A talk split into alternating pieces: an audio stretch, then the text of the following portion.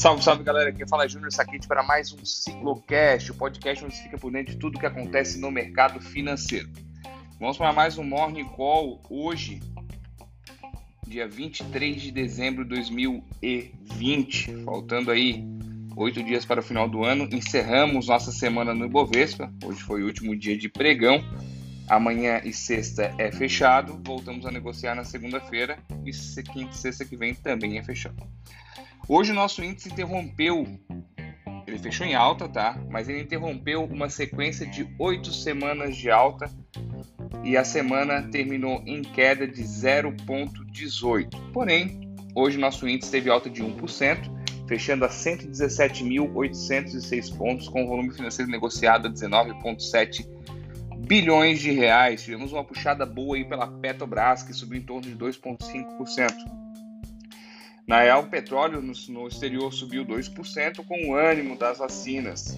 Então fez com que a Petrobras, que a commodity que usa mais a commodity de petróleo, para fazer esse ganho de 2,5%.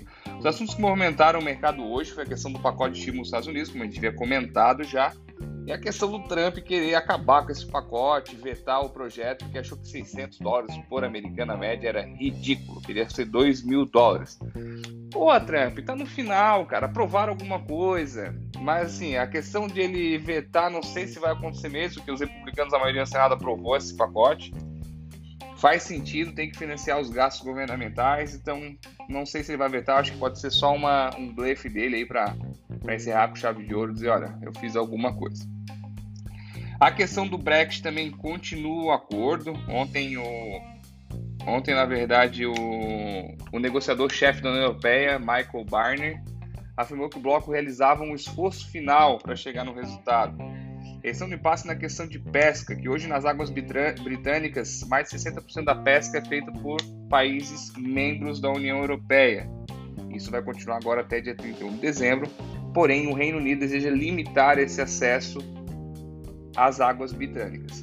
Aqui no Brasil tivemos a questão da vacina da, corona, da, da Coronavac, desculpa, do Butantan, que teve resultados positivos na fase 3.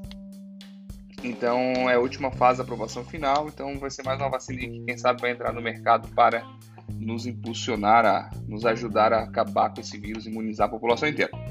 Hoje o dólar fechou em alta de 0,73 com R$ 5,19, 5,1993 aí praticamente 5,20.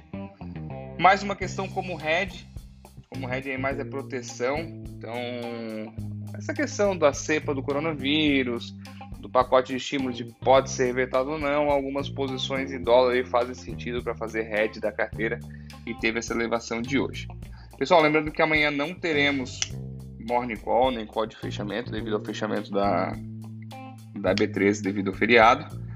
Segunda-feira retornaremos e lembrando que semana que vem no dia 29, às 17h30, publicaremos a nossa live que fizemos com uma retrospectiva de 2020 e perspe perspectivas para 2021 com um cara gigantesco do mercado financeiro que vai deixar você muito mais tranquilo, assim, entender um pouco mais o mercado e assim, pô, faz todo sentido que, o que vem sendo falado.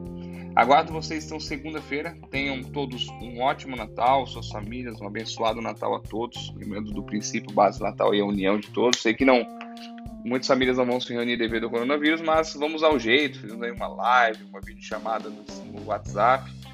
Isso, isso o brasileiro consegue tirar de letra. Não, não, vai, não vai ter errado. Pessoal, um forte abraço e até segunda-feira.